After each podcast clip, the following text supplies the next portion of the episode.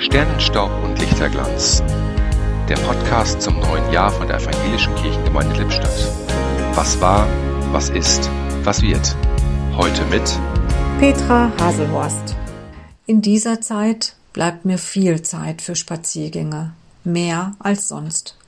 Und so führt mich mein Weg des Öfteren auch über den Friedhof zu den Gräbern meiner Angehörigen. Es ist schön zu sehen, wie Gräber gestaltet sind und wie unterschiedlich die Grabsteine aussehen. Gerade jetzt im Winter hat so ein Friedhof etwas Magisches. Und mir fällt auf, dass viele Grabsteine zwei Symbole haben. Den Stern als Kennzeichen des Geburtstages und das Kreuz als Kennzeichen für den Tag des Sterbens. Wir gehören zu Gott von Anfang bis zum Ende und darüber hinaus. Der Stern und das Kreuz bezeichnen nicht diesen Anfang und das Ende auf ewig, denn wir alle sind geborgen in Gottes Liebe.